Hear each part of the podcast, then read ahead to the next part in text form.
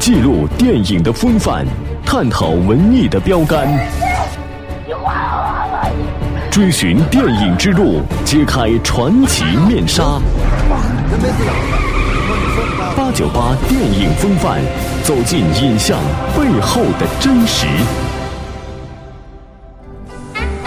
猴年到，鸿运照，八九八电影风范在这儿，祝您一帆风顺，二龙腾飞，三阳开泰，四季平安，五福临门，六六大顺，七星高照，八方来财，九九同心，十全十美，百事亨通，千事吉祥，万事如意。贺岁片的说法是从香港传入内地的。所谓贺岁片，一般都是元旦春节期间上映的电影，也是观众在逢年过节中寻求欢乐和放松的产物。于是，贺岁片的电影风格就这样被确定了：轻松幽默，具有强烈的观赏性和娱乐性。本期八九八电影风范为您盘点二零一六中国贺岁电影。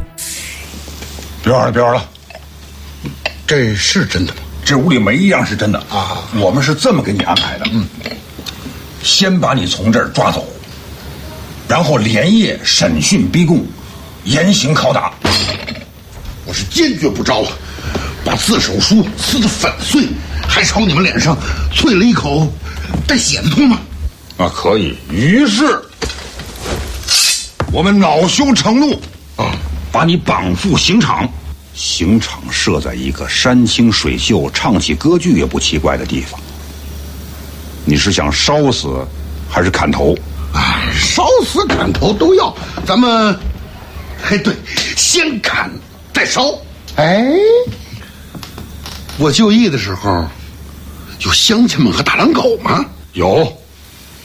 我们都做了周密的布置，有不下二百个乡亲哭着说你死的冤。哭出声的，多给一袋化肥。另外，待会儿你被捕的时候，别忘了把这花盆扔下去。干嘛呀？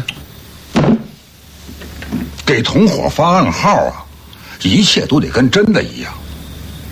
呀西！开始吧，还等什么？明儿中午我还得给外宾做饭呢。大陆真正意义上的贺岁片处女作是一九九七年由冯小刚执导的电影《甲方乙方》，也正是这部影片首次在大陆明确定位和提出贺岁片概念，并完整贯彻到从前期策划到后期宣传的全部制作流程之中。《甲方乙方》在当年取得惊人的票房成绩，从而带动了以后中国大陆贺岁片的生产热情。成为一九九七年中国电影界最为重要的事件之一。由于贺岁片在春节左右上映，因此其题材多与老百姓节日期间喜庆祝福的生活和习俗相关，形式多是娱乐性、消遣性较强的喜剧片和动作片。走完十年历程，贺岁电影的形式也是更加多样。二零一六年，贺岁电影早早的就开始了排片，《寻龙诀》。Who am? Who he is? We are 摸金校尉，you know？摸金校尉，何则生？分则死。旁开大墓，必须在地宫墓室的东南角点上一支蜡烛，方可开棺摸金。那就让他们见识见识摸金校尉的手段。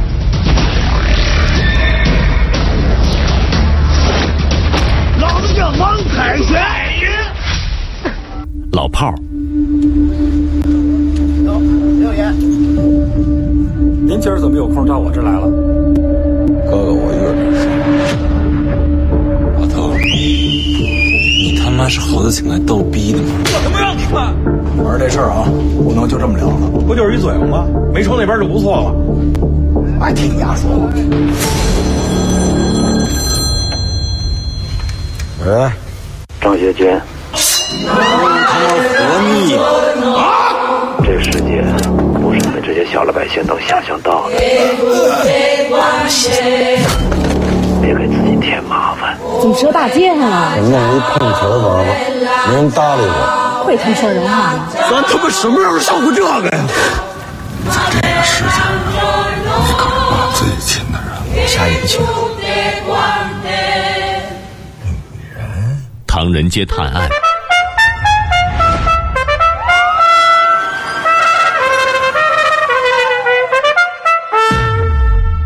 你想要什么，我都给你啊！你真的是你杀的？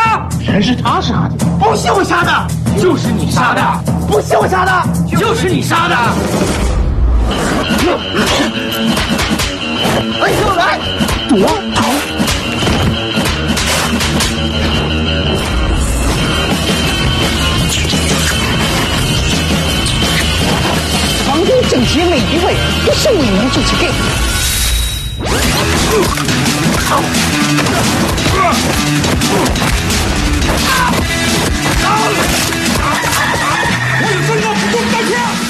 棍天使，我们一会儿的商务谈判会非常的激烈，你给我点杀气好不好？不是晦气，也不是惊恐啊，啊啊，不是恶心。你会发火吗？会啊，我只要鸭脖子一吃多了，就一脸包。那他妈叫上火。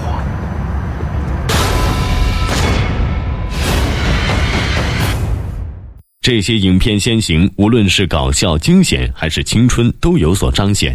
不管是影片主题、叙事风格，还是演员阵容，作为贺岁电影都无可挑剔。如果硬是要用专业的眼光来评价电影，似乎只能争论他们到底是为贺岁档而拍的电影，还是借助贺岁档推出自己的作品。在远古时代，人与和人类本应和平共处，谁知道他们越进步就越暴力。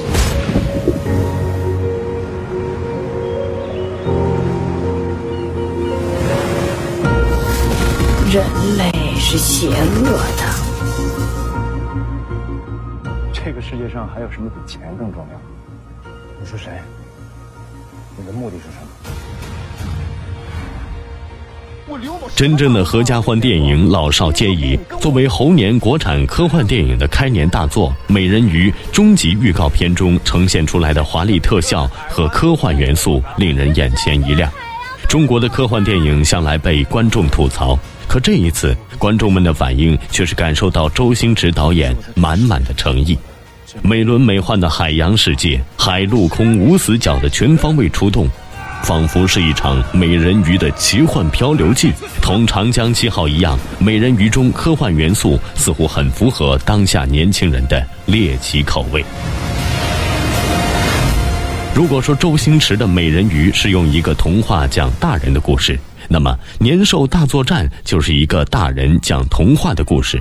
宁浩以其电影的错乱关系和复杂逻辑被称为电影界的鬼才，而这一次的贺岁档上，他却出品了一部合家欢动画电影。负责人威武啊，就指着你大有作为了。领导，您是下来视察的吧？我在执行一个秘密任务。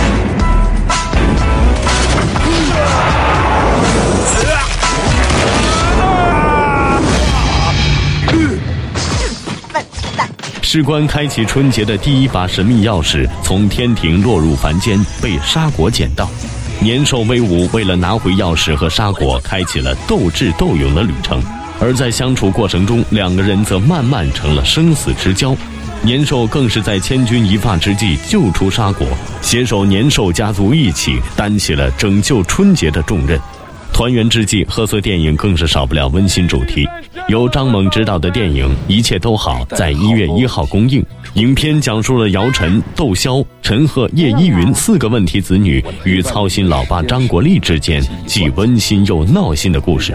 这部由打造《让子弹飞》一步之遥的马科担任制片人，除了主创人员之外，还有贾樟柯、张一白、邬君梅、周冬雨、王千源、范伟、张歆艺、张译等众多大咖的友情客串，让影片看点十足。虽然片名叫《一切都好》，但实际讲述了一个老父亲四处张望儿女的窝心事情。